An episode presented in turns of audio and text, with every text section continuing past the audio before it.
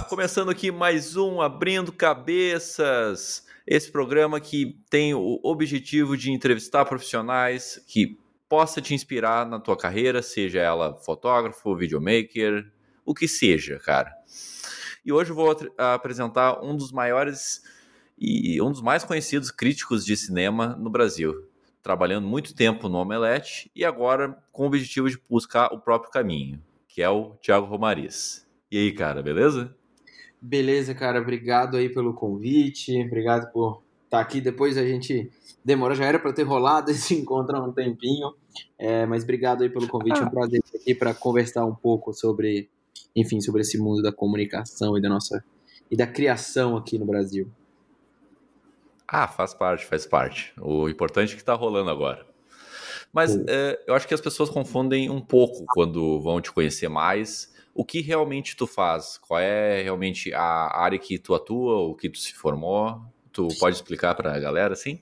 Claro, é, é realmente é, tem um existe um pouco de confusão às vezes assim, principalmente depois é, que eu saí que eu saí do Omelete, né? Mas cara, eu sou formado em jornalismo, né? Eu eu me formei em jornalismo, sempre quis trabalhar com jornalismo, com criação de conteúdo, que na época que eu estava fazendo a faculdade ainda não era conhecido assim como criação de conteúdo, mas eu sempre fui apaixonada por notícias e por histórias. É, isso vem muito da, da, minha família. Meu avô foi radialista, meu pai é um apaixonado por leitura e tudo mais. Então, é, tem muito disso. E aí, quando eu me formei em jornalismo, esses os quatro anos que eu passei na faculdade, eu passei quatro anos é, trabalhando também. Né? Em nenhum dos momentos, em nenhum dos semestres que eu estive lá, eu não trabalhei. E aí foi um tempo muito bom para eu poder entender do mercado. E aí lá eu trabalhei na TV comunitária, isso em Brasília, né? Eu sou natural de Maceió, minha família é toda de Maceió, mas eu fui criado em Brasília e lá foi onde eu cursei jornalismo e aí trabalhei na TV comunitária, num programa de esportes onde a gente cobria não só, principalmente futebol e basquete, que na época tinha um cenário bem importante em Brasília, é, e ali eu cobri muito esporte regional, esporte nacional, fazendo reportagem dentro de campo, fazendo reportagem de vestiário, é, recebendo convidados nos programas e tudo mais. É, a partir daí, eu comecei a trabalhar em outros lugares. Então, trabalhei no Ministério da Saúde, com assessoria de imprensa, na Fundação Oswaldo Cruz. Trabalhei também como produtor na Rede TV, de, do, com o jornal Leitura Dinâmica, que era o jornal da manhã deles. É, trabalhei também no Correio Brasiliense, escrevendo para editoria de economia, de cidades, de tecnologia. E aí depois trabalhei em outras, em outras assessorias de imprensa também. Isso tudo antes de me formar. Quando eu me formei, é, eu comecei a trabalhar mais com assessoria de imprensa mesmo, e durante todo esse tempo eu sempre mantive é, algumas produções pessoais, né? Tipo, escrevia para blogs e sites de cinema e de games também, principalmente. E aí, quando eu terminei a faculdade. É, só, só uma pausa, tipo, em que momento tu fez isso? Em que momento eu em fiz ano, assim? blog? O blog, é. Cara, ó, eu me formei. Em, eu me formei da faculdade mesmo em 2012. É, não, 2011. Uhum. 2011 para 2012. É, os blogs eu já fazia desde o início da faculdade. Então eu diria aí que 2009 eu já estava escrevendo, né? E sempre, sempre escrevi, nunca deixei de escrever, assim. É, passei pelo Hardcore Gaming, que era um, era um site que eu já escrevia. Depois foi o Gamos. É, e durante todo esse tempo que eu estava trabalhando e estudando, eu também tinha essas produções pessoais, assim. Foi uma forma muito de Sim. praticar e entender também como que como que era o meu estilo de escrita, o que, que eu entendi, me ajudou muito a entender o que, que era a internet, o que, que eram as pessoas naquela época, é, e é uma experiência que eu, que eu carrego comigo até hoje, assim. Não, eu te perguntei isso porque teve a maioria dos, do, do pessoal do Omelete, o pessoal, até os críticos, críticos de cinema criaram um blog, né, e teve um momento que bombou muito essa história de blog, daí é, teve Daí eu que, tá, até queria saber quem. Teve alguém que te inspirou ainda mais a entrar nessa área de crítica? Eu, assim, por incrível que pareça, o próprio Omelete sempre foi algo que me inspirou muito, assim, sabe? É, eu ah, gostava muito dúvida. também do, uhum. do Pablo Vilaça, curtia muito é, muitos sites internacionais, né? Então, Collider, o Hollywood Reporter, a Wired foi algo que eu sempre gostei muito mais por reportagem.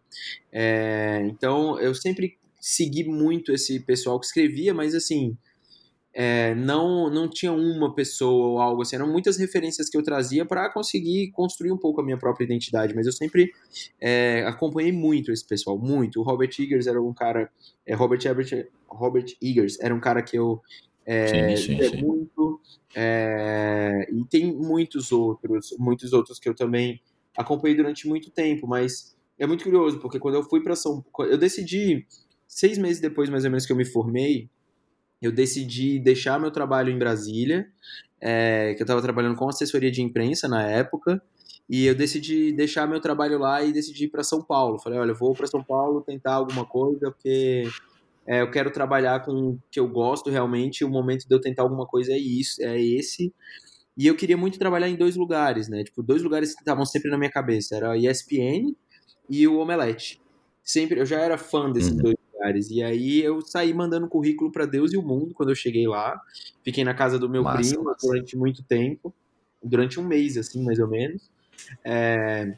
Mas eu vim sem nada, sabe? Fui para lá sem nada e fui enviando currículo, conversando com as pessoas. E aí eu consegui uma entrevista no Omelete, entrei. E entrei lá como repórter de música. E aí as coisas foram ah, acontecendo, cara. É, as coisas foram acontecendo. Eu saí de música, fui para cinema, depois para games, comecei a trabalhar muito com multimídia, principalmente vídeo. É, e aí eu fui, fui galgando mais espaços lá, até sair de lá no, no meio do ano passado. Eu era diretor de conteúdo lá, tomava conta de toda, toda a produção do grupo. Mas foi uma jornada muito legal, assim. E aí hoje eu tô como é, head de, como gerente de PR e conteúdo aqui no eBanks, né, que é uma fintech, uhum. processador de pagamentos, onde eu tomo conta de todo acesso, principalmente comunicação corporativa e criação de conteúdo.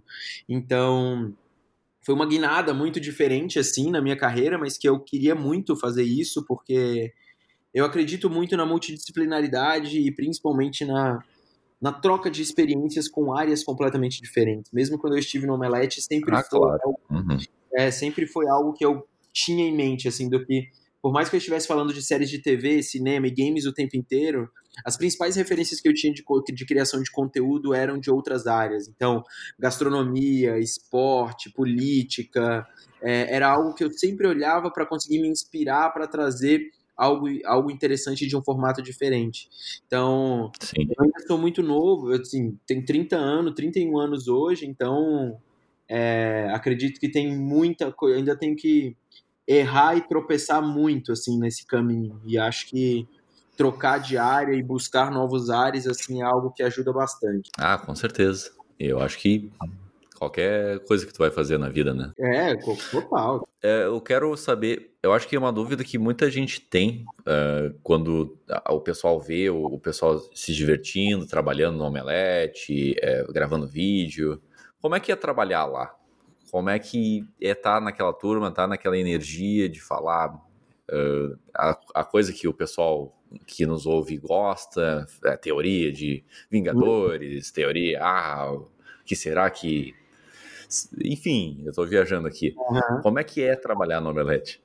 Cara, eu não tenho nada do que reclamar, assim, tipo, do todo o tempo que eu passei lá, eu literalmente realizei muitos dos meus sonhos, né, que eu nunca imaginei que fosse realizar, desde visitar o set de Vingadores, a entrevistar todos eles, a conhecer os atores, a lidar com atores estrelas de Hollywood que eu nunca imaginei na minha vida que fosse lidar, mas tudo isso é, é, é são sonhos que você realiza e tudo mais, mas é, eu estava tão inserido no trabalho, assim, sabe, que é, é tão mergulhado nas necessidades de trabalho, que é uma é um cara, é um você você realmente é engolido pelo sonho, sabe?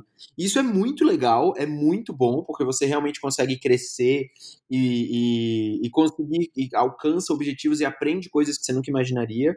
E ao mesmo tempo você tem o desafio de entender como separar as coisas, né? O seu hobby do seu trabalho. É, isso é muito importante e e durante muito tempo eu não conseguia fazer isso lá, mas com o tempo as coisas foram melhorando. Sobre lidar com as pessoas tudo mais, cara, é, é realmente aquilo. Dificilmente, para você trabalhar com isso, você trabalhar com cultura pop, você trabalhar com cinema do jeito que é trabalhado em um site, por exemplo, como o Omelete, ou você é completamente apaixonado pelo que você está fazendo, ou não vai dar certo.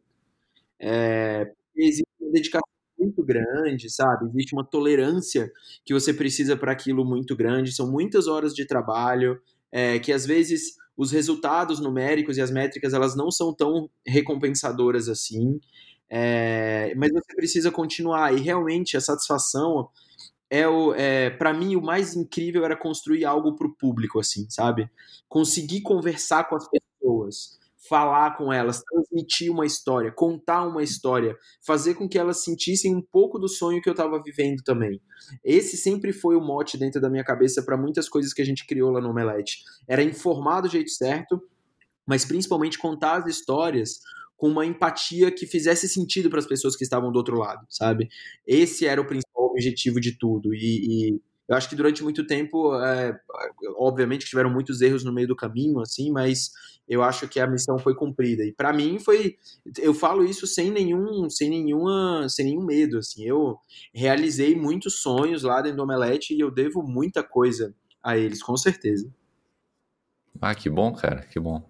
É, realmente, é, tu era o que eu mais concordava nas opiniões ali no grupo. raridade, e... raridade. Raridade, raridade. e, e mesmo e mesmo nessa área do jornalismo, eu não entendendo muito bem, eu só admiro quem faz. Eu acho realmente muito inspirador é, a pessoa estar tá ali contando uma história, trazendo de certa forma a visão dela sobre o estudo que ela fez. Eu acho incrível, assim. Cara, não, é muito legal. Acho que o jornalismo, óbvio, é, que eu, existe a essência da informação, de você passar os fatos e tudo mais. É, e além disso, para mim, é tudo sobre contar. Para mim, contar histórias é o que me move, sabe? É, hoje eu estou hum. no Ibanks contando histórias também, de formas, em formatos e em canais completamente diferentes, com propósitos diferentes. Mas para mim, a maior arte do ser humano, de todas, é realmente contar uma história, é passar para frente algum tipo de conhecimento. E muitas vezes isso vem por, por vem, vem expresso de maneiras muito, muito, é, muito diversas, né? Então, vem pelos livros, vem por reportagens, vem por filmes, vem por, enfim, pelas redes sociais, vem de maneiras diferentes. E eu acho uhum. que o mais importante é você realmente compartilhar, você ter um senso de comunidade e da importância que seu conhecimento tem, pode ter para outra pessoa. Isso é o que sempre me fez me apaixonar pelo jornalismo e por mais que eu trabalhe muito hoje com marketing, com dados, com, com assessoria de imprensa e tudo mais, é, eu ainda carrego muito toda parte de teoria da comunicação, de importância da comunicação, da informação e da valorização de uma notícia em qualquer trabalho que eu faço. E eu acho que qualquer profissional que trabalha com comunicação e que lida com o público deve saber uhum. é, como lidar com as pessoas, né? E principalmente qual é o jeito certo e a maneira certa de você contar uma história. Ah, sem dúvida. Sem dúvida, cara, sem dúvida. Tu falou no, nos momentos de entrevistas, agora eu lembrei que tu falou como de lidar com as pessoas. Uhum. Como é que é lidar com aquela aqueles atores que tu vê sempre em cartaz, muito famosos, e uhum. agora tá na tua frente e ele quer te ouvir, sabe? Ouvir o que tem para perguntar. Como é que tu, cara, lida, tu lidava com essa pressão no, no caso? É muito. É, é, cara, é muito louco, assim, tipo. É como eu disse, existe um primeiro, um primeiro momento, uma primeira camada que é a parte profissional do negócio e que eu, por ser um, Hoje tento não me, me, me rotular assim, mas acho que ainda sou um workaholic doente, assim, tipo, realmente um cara que gosta muito de trabalhar. E, mas eu gostaria de deixar muito claro que não me orgulho disso, tá? Tipo, não acho. Já aprendi que não é saudável, assim, mas isso trazia uma característica para mim de uma camada de, de relacionamento profissional muito grande. Então, é, quando eu ia, eu ia, por exemplo, entrevistar um grande ator, quando eu entrevistei no set do Vingador, dos Vingadores, por exemplo, é, isso foi um dos últimos, foi o último, não, foi um dos últimos que eu fui. É, eu entrevistei todos os Vingadores praticamente, né? E uma das sessões, por exemplo, eu entrevistei o, o Robert Downey Jr., o Tony Stark, né? O Homem-Aranha, o Tom Holland sim, sim. e o Tom, que é o Chris Hemsworth. É, e todos uhum. eles estavam a caráter. Todos eles estavam Jura? com a roupa Vingadores, sim, todos. Porque era no Nossa. set. O dia, o dia ah, que eu, tá.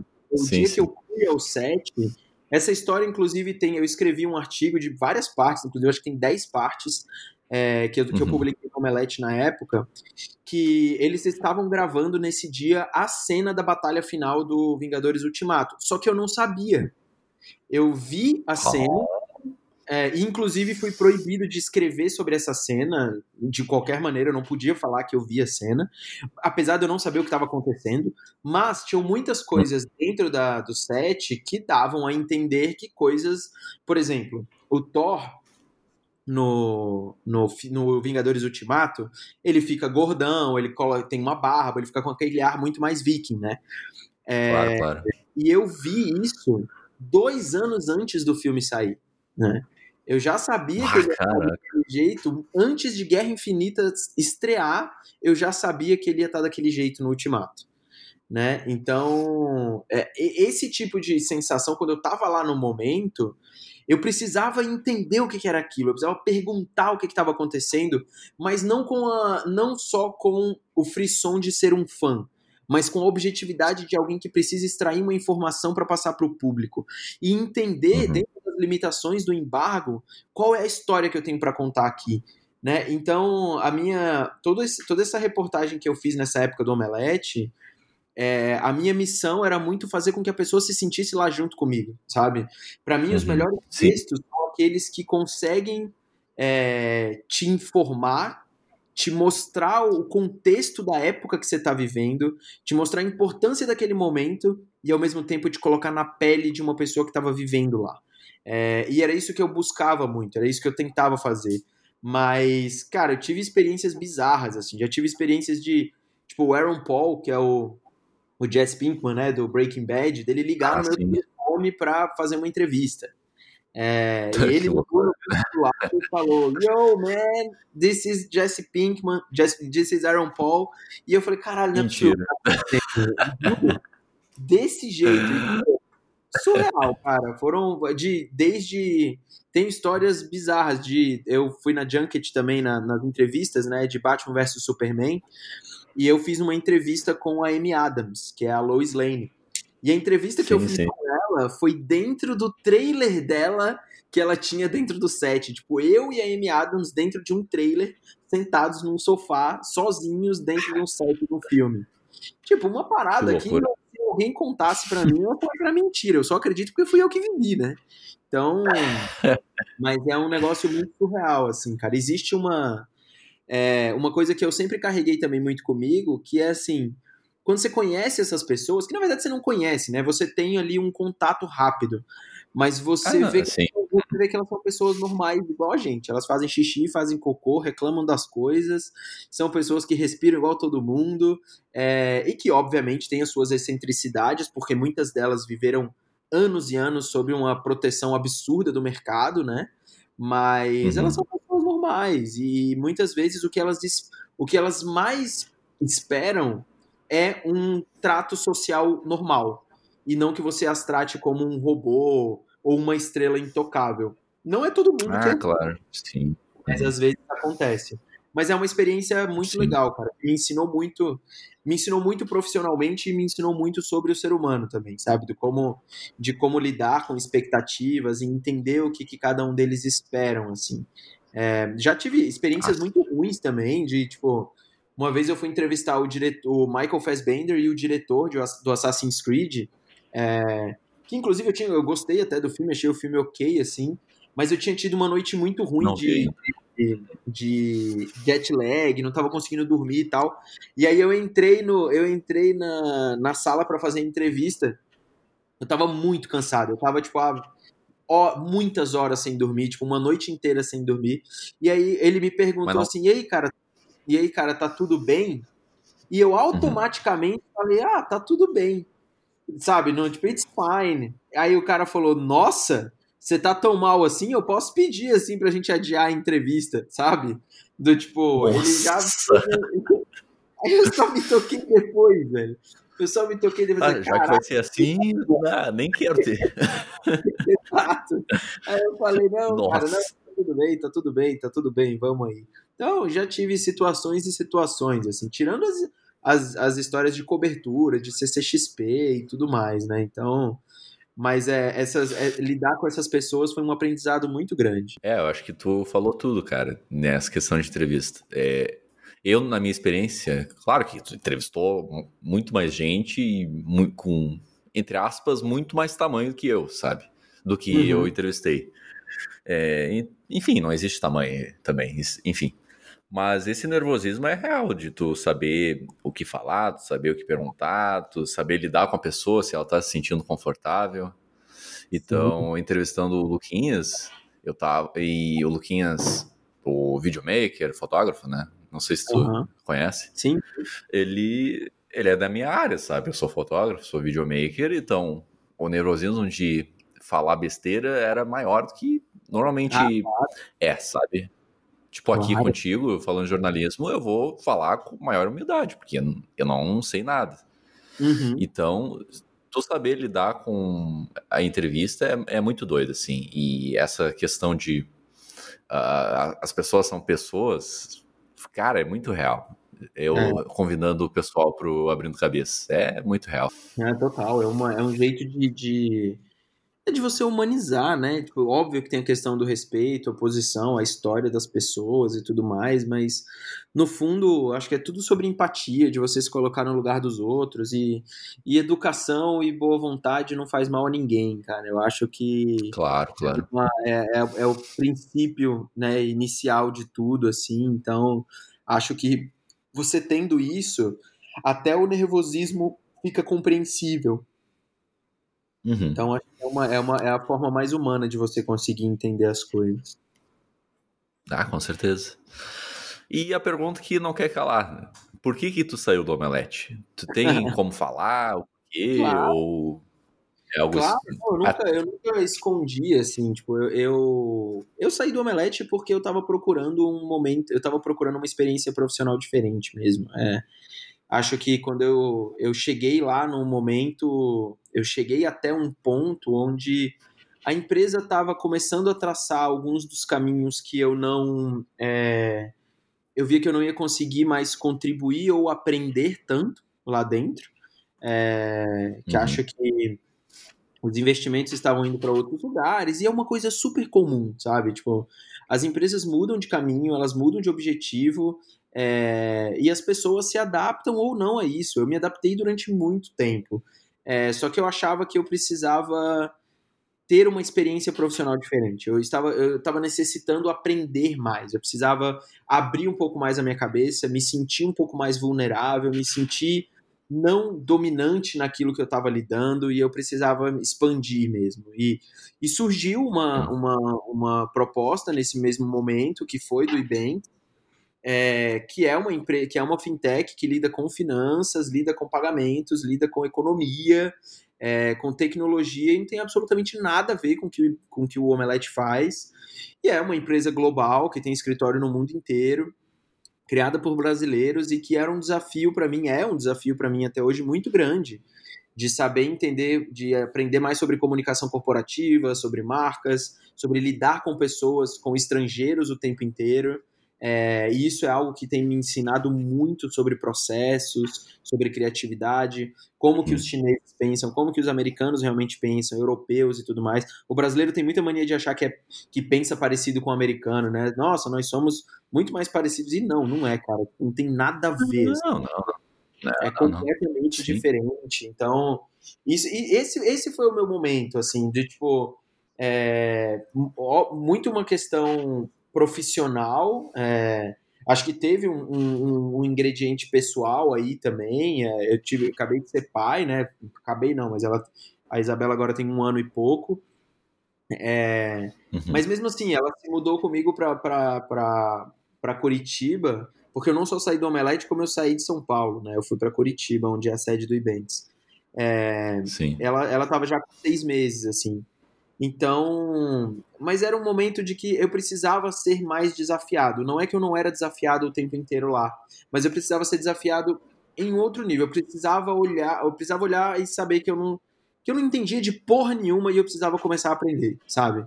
E isso era o que, o que foi o que aconteceu lá. Então, assim, Hoje eu aprendo muito, leio muito sobre tudo que eu faço, é, como eu fazia muito no Omelete também, estudando audiência, estudando redes sociais. É, mas hoje eu não só preciso ficar antenado em tudo sobre comunicação, como eu preciso estudar mercado financeiro, eu preciso entender sobre pagamentos, eu preciso entender sobre cada um dos países da América Latina, como que eles lidam com pagamentos e com crédito e com bancos. É, isso é algo que, que me, me incentivou muito a tomar essa atitude.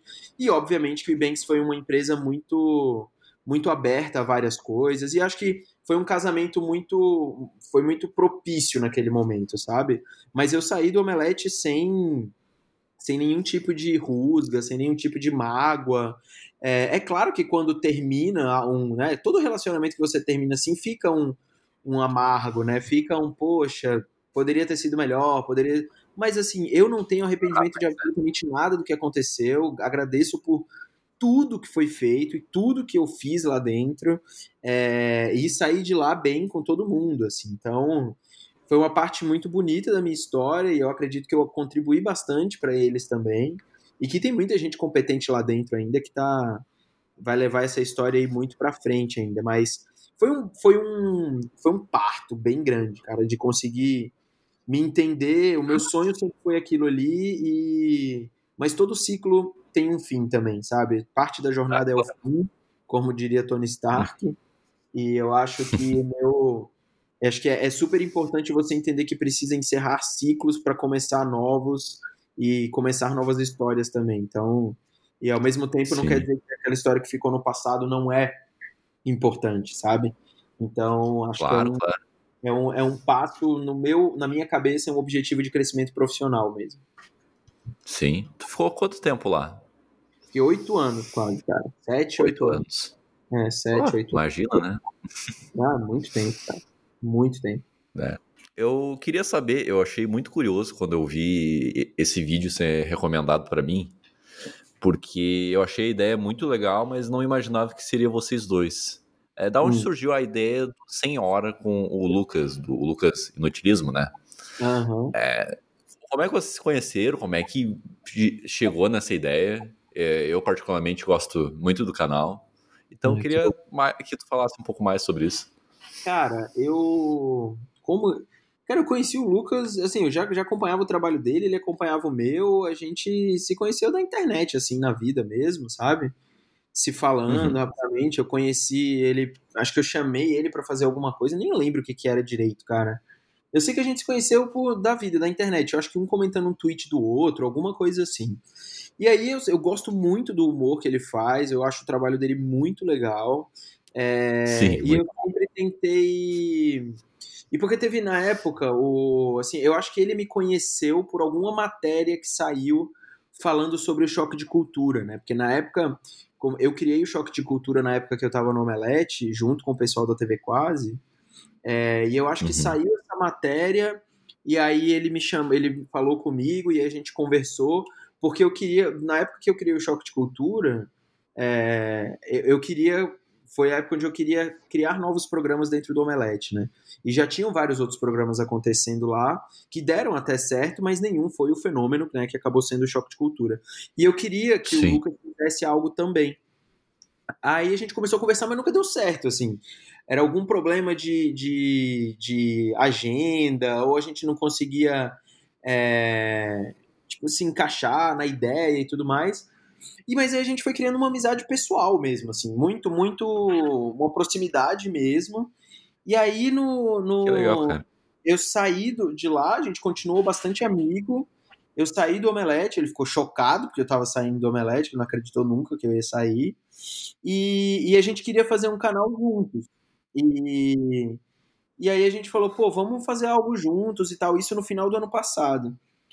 E aí a gente falou, ah, não queria fazer nada que fosse sobre crítica, porque eu já fazia muito e tudo mais. É... Aí eu falei, poxa, vamos. Aí ele falou, vamos sentar nós dois e conversar sobre qualquer coisa. E aí foi quando surgiu essa ideia do Senhora. A gente foi conversando literalmente pelo WhatsApp. É... a ideia do uhum. nome foi do Lucas. É... e aí a gente colocou comida no meio e tudo mais. E aí surgiu a ideia e o, o Senhora ganhou vida, assim. É, e Muito realmente bom, é, um, é um. é uma combinação que quase ninguém imagina, mas pra gente é super natural, assim. A gente se conhece Ah, há um sim. tempo e, tipo, é, a gente são, são pessoas que pensam parecido, mas é, se expressam de jeitos bem diferentes, assim, né? Então, eu acho que. Mas tá, a gente ainda é bem pequenininho ainda, tem muita coisa pra crescer. E a gente tá testando tudo que a gente pode testar. Inclusive, nesse momento, eu tô aqui em São Paulo. É, devo em breve gravar mais um aí. A gente tá tentando trazer mais convidados também. É, Legal. e, e eu acho que vai ser um. Tem tudo para virar, virar algo legal. A ideia da gente é realmente conversar mais, sabe? Fazer com que as pessoas escutem e coloquem seus problemas e seus suas histórias para fora. A gente não quer. Não é só uma questão de, de piada, não é só uma questão de. Não, é uma questão de sentar você e seus amigos numa mesa de bar, estejam onde estiver e você consegue falar sobre aquilo. E aí não tem muito, não tem muito roteiro, não tem uma pauta super Sim. definida, é mais um tema e a coisa vai desenrolando. Assim. Então, é, essa foi basicamente a ideia. Hoje já tem quase 100 mil assinantes no YouTube, é, a gente Oh. já tem bastante coisa planejada, então acho que vai 2020 e 2021 aí vai ser um ano legal pro senhor. Oh, espero que cresça bastante, porque eu, sou muito fã. Sinceramente, a ideia é muito boa, muito boa mesmo, sério mesmo, cara. Valeu. E, cara, eu, eu, eu sigo o teu canal de crítica também, eu acompanho mais o Senhor no meu tempo livre, mas teu canal de crítica eu gosto muito. E isso- isso me veio uma pergunta em mente. é, o que que tu acha dos canais de crítica no, no Brasil?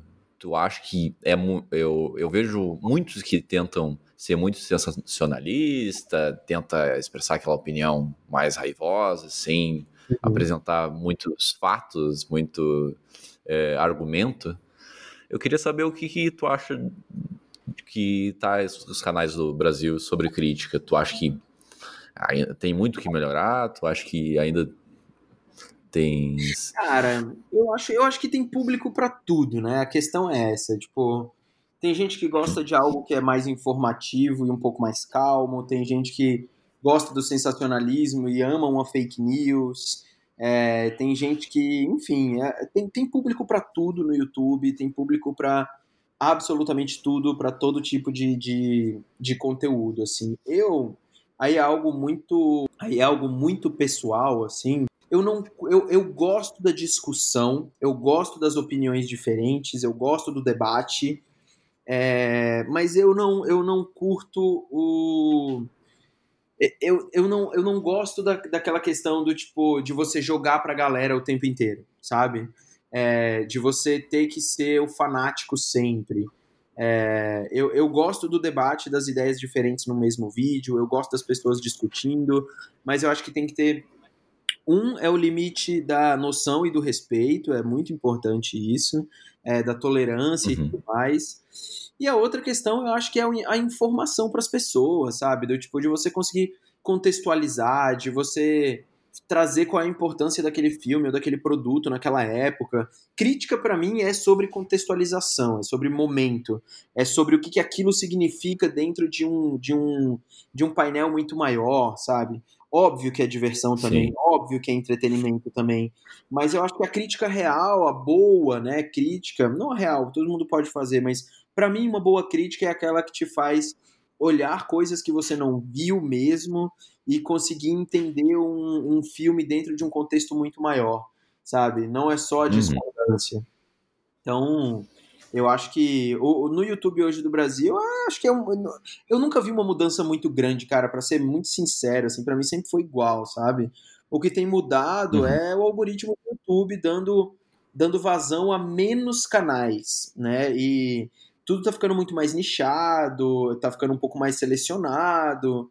É, o público, Ah, eu acho que ele exige um pouco mais do que exigia há um tempo, é, mas ao mesmo tempo você vê vários canais aí surgindo e, e emplacando muito bem, lidando com notícias que são falsas, sabe? Sempre são falsas, ou um sensacionalismo completamente desproporcional.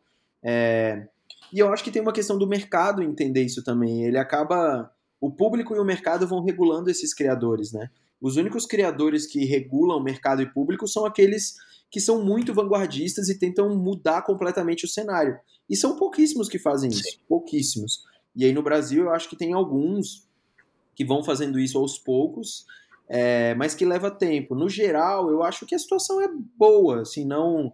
Eu também, cara, parei muito de... Como eu parei de trabalhar com isso diretamente, assim, é, eu parei de, de, assistir a muitos canais de cultura pop, de crítica. Eu assisto aos que eu gosto, sabe? Tipo, eu realmente estou consumindo hoje muito mais como um fã, é, como um cara que gosta dessas coisas, do que como um cara que trabalha nesse meio o tempo inteiro, assim, porque já me irritei demais e não preciso mais me irritar hoje em dia.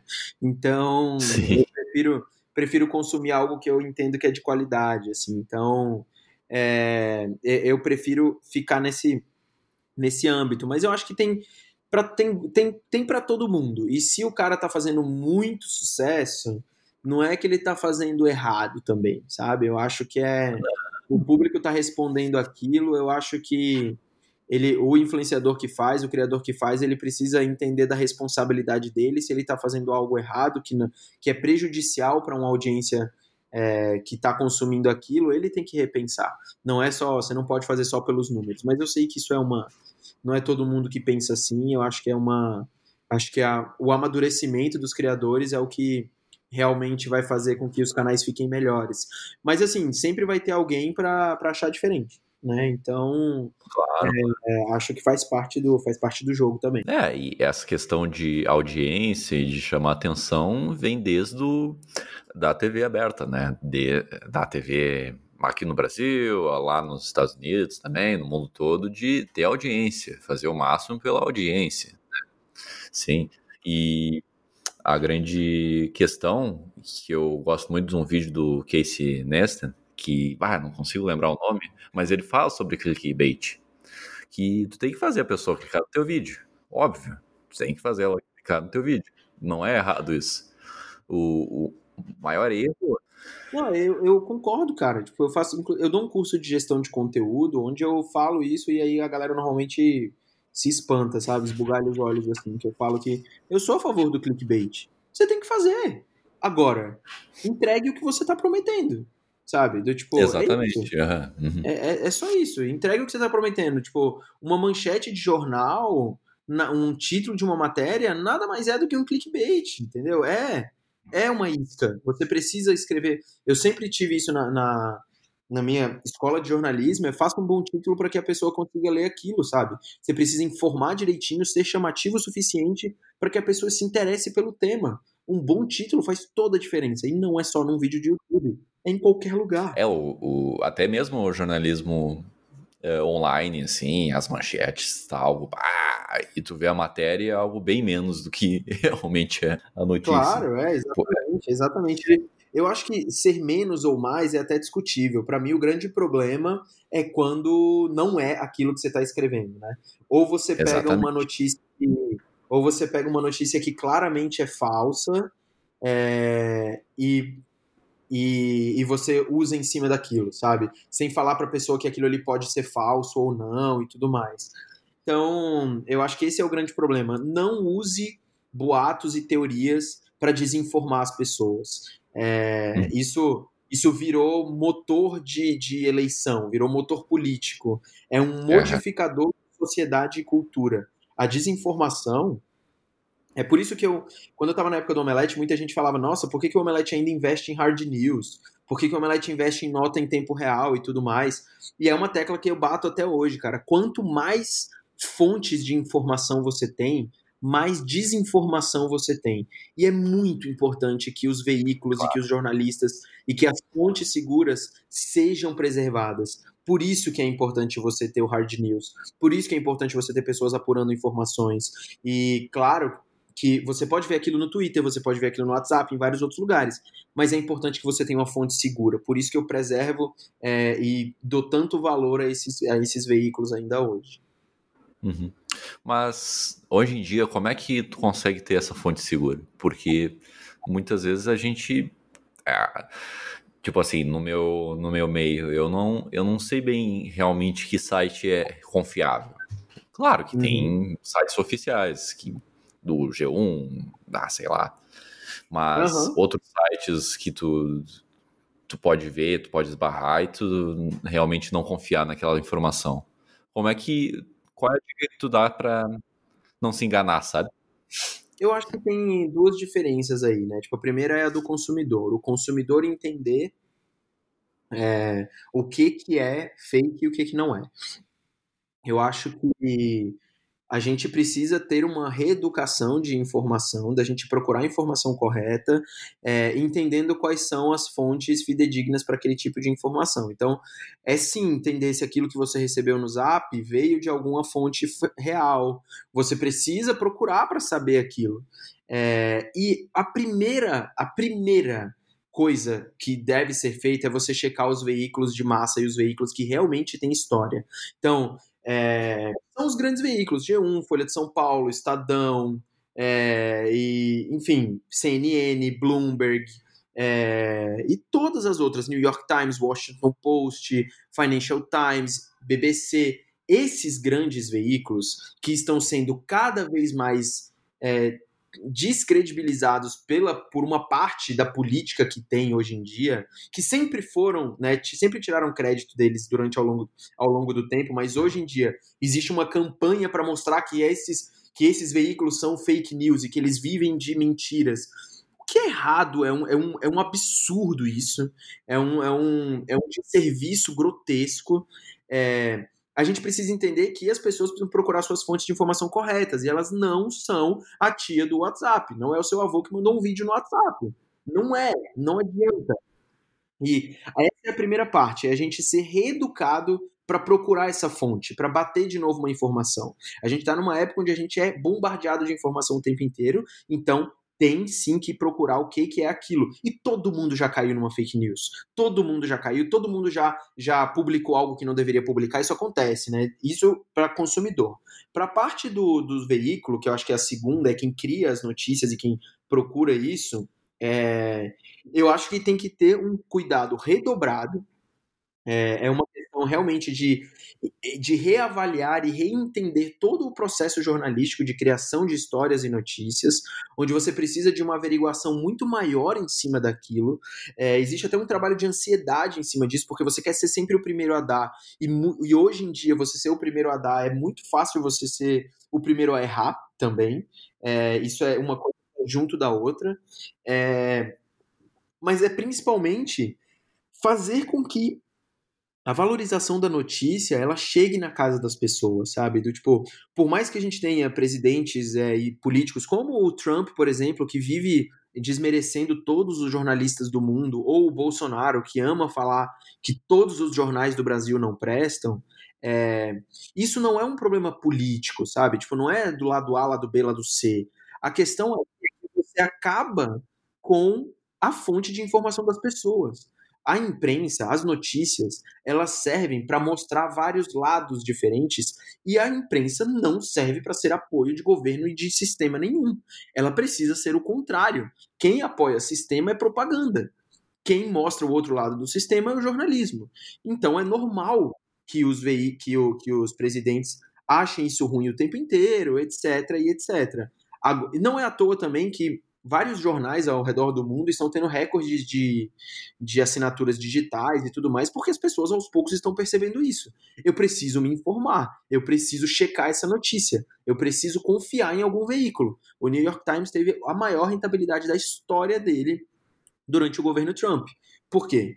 Porque a News e, própria, e o próprio Trump o tempo inteiro estão soltando fake news ou é, descredibilizando outras notícias, com razão às vezes, mas não dá para você ter um lado só. Você precisa ter outras, ter outras medidas e ter outros locais para você consumir. Então, eu acho que por um lado é a reeducação do consumidor entender que você precisa checar sua fonte muito mais do que você fazia antes de você propagar qualquer tipo de notícia, e numa outra mão é a reavaliação do que, que é o jornalismo mesmo, né? De que você tem que mudar o seu jeito de apurar, você tem que mudar o seu jeito de checar e, obviamente, mudar o seu jeito de distribuir porque nenhuma história é relevante sem distribuição. Então, a distribuição é a parte mais essencial da notícia hoje em dia. E aí eu acho que existe uma, uma avaliação muito grande de todos os veículos do que, que eles têm que fazer. Né? Então, é, é, um, é um desafio muito grande, cara, e que eu acho que ainda vai, por, durante, vai durante muito tempo e ele nunca vai. É, ele nunca vai assentar, sabe? Eu acho que é algo que vai demorar bastante tempo ainda para a gente entender direitinho. Sim. É, e tanto essas pessoas, o Trump e o Bolsonaro, têm muita influência. E com essa influência, eles influenciam as outras pessoas a espalhar essas fake news, né? Espalhar essas Sim. notícias. Porque, tipo, ele pode falar, ah, Globo tá mentindo, não sei o quê. Mas, cara, isso prejudica muito os outros meios da Globo, sabe? Todos os meios, na verdade. Então. Claro, claro. E realmente, se ela tiver, se ela tiver errado, ela tem que ir lá, errado e tudo mais, ela tem que ir lá e se retificar e tudo mais. Agora, tá, se existem informações e tudo mais, é, é uma questão de assim, com, tipo, comprove que você está falando a verdade com outras provas, não simplesmente falando que não é, né? Então, é porque senão fica essa fica essa discussão no vento o tempo inteiro e ninguém chega a lugar nenhum. E isso para mim é, o grande problema, assim. Mas é o que normalmente políticos que são super totalitaristas como o Trump, como o Bolsonaro amam fazer, né? Tipo, eles gostam de fazer isso, jogar e, e desviar a atenção para um milhão de coisas. E normalmente eles usam a imprensa como o bode expiatório para um milhão de, de, de outras coisas, o que é, de, mas isso é super cíclico, sabe? Isso durante muito. Daqui a pouco a gente vai ver isso acontecer com outro político e por aí vai. É, exatamente. Vai hum. longe essa história, vai longe. com certeza. Então, eu vou passar um pouco mais para o final. É, qual é o teu maior objetivo agora nessa tua nova jornada? O principal? Cara, vai parecer muito clichê, mas é realmente aprender mais, é, me tornar um profissional ainda melhor e mais completo, mas principalmente colocar o Ebanks no mapa, assim, sabe? Tipo, é, eu acho que se eu fosse traçar um grande objetivo, eu acho que eu gostaria que o Ebanks fosse uma grande história na cabeça da sociedade brasileira, assim, um exemplo de, de empresa, de serviço de relacionamento com as pessoas que, que não era antes. É, eu acho que a gente já fez bastante coisa, o Ebanks não era tão conhecido é, assim, hoje ele já é algo é algo mais conhecido entre as pessoas e tudo mais. Mas o meu grande objetivo hoje, assim, eu não penso as coisas a longo prazo, sabe? Eu, tipo, eu acho que é uma batalha por vez. E hoje, para mim, é conseguir tornar o Ebanks algo realmente relevante na, na, na, vida do brasileiro, dele entender o que, que a gente faz e, principalmente, fazer o Ebanks ser uma marca reconhecida globalmente. Acho que é, uma, é o grande objetivo assim que eu tenho hoje na minha vida. Ah, que bom. E agora, a, a pergunta final, que normalmente é o título do programa, uhum. é qual é a dica, a maior dica que tu dá para a pessoa que vai entrar agora na tua área? É, cara, eu acho que a dica principal que, que eu daria é não tenha medo de errar. Não tenha medo de, de arriscar, não tenha medo de perguntar, não tenha medo de ser de ter dúvidas, sabe? É, você não pode ter medo de errar quando você trabalha com comunicação, quando você trabalha com pessoas. É, o erro faz parte do processo criativo, talvez ele seja a parte mais importante do processo criativo, é, e você precisa entender ele como uma etapa do grande produto que você quer entregar lá na frente. Você nunca vai chegar um, um, a criação de uma história, a criação de um produto, ela não é uma linha reta onde você dá um onde você dá aquele pique e você chega lá no final e você cruza a linha de chegada. É algo infinito, cara, onde você não para de produzir, você não para de fazer ele melhorar. É, você precisa colocar o seu produto, a sua história, a sua criatividade na rua para que você consiga entender como que ela é aceita pelas pessoas, como que ela é aceita pelo ambiente e a partir dessa resposta você consegue moldar aquilo que você está criando. Então, para quem entra em comunicação, é essencial que você não tenha medo de errar, que você vá lá e consiga colocar a sua cara a tapa para fazer as coisas mudarem. E também, principalmente, não deixe de estudar ler e procurar saber o que está acontecendo no mundo inteiro é muito importante. É muito importante. Uma mescla entre estudo de conceitos, histórias e processos é super é essencial também, mas você precisa acompanhar o que está tá acontecendo no dia a dia. E quando eu digo aí, não é ficar lendo as notícias do tempo inteiro, mas é saber o que, que as pessoas estão fazendo, quais são os produtos que estão fazendo diferença, quais são as tendências que vêm aí e o que, que você pode tirar disso para criar algo diferente. Mas para isso tudo, você precisa não ter medo de errar. É a, essa, para mim, é a parte mais importante da criatividade. Não ache que pessoas geniais ou produtos geniais que surgiram é, foram feitos porque o cara teve uma grande ideia na hora que ele estava tomando uísque na casa, na, na sala do Don Draper no Mad Men, e ele foi lá e, nossa, putz, tive essa ideia aqui. E simplesmente isso aconteceu. É, pro, todas as e não errou nada, né? Exato. Todas as grandes ideias, todos os grandes conceitos vêm. Claro que você pode ter uma epifania desse tipo, mas ela vem a partir de um processo de erros que foi cometido durante muito tempo. E é importante você abraçar isso e entender que isso faz parte do sua, é, da sua criatividade como um todo. Pô, Uá, valeu, cara. Nossa, Pô, baita, baita dica, baita dica. É, tu quer fazer algum patrocínio teu, um merchan, algo que tu quer anunciar no programa aí?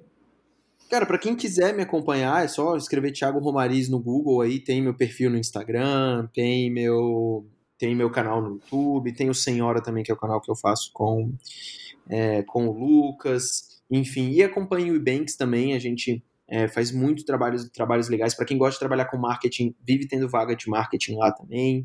É, obviamente tem muita vaga para tecnologia, programação, segurança da informação e tudo mais. É uma empresa que está crescendo demais e é super legal saber um pouquinho mais sobre a história dela, que me traz muito orgulho de ter de estar trabalhando numa empresa como essa, com um unicórnio da região sul, é o primeiro unicórnio fora de São Paulo.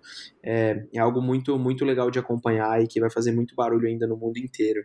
Mas, poxa, eu queria só agradecer a oportunidade de poder falar aqui e sempre que precisar, estamos aí à disposição. Pô, eu que agradeço, cara. Sério, muito obrigado por ter vindo, por ter dado uma luz em certos temas aqui é, da comunicação, jornalismo, criação, enfim.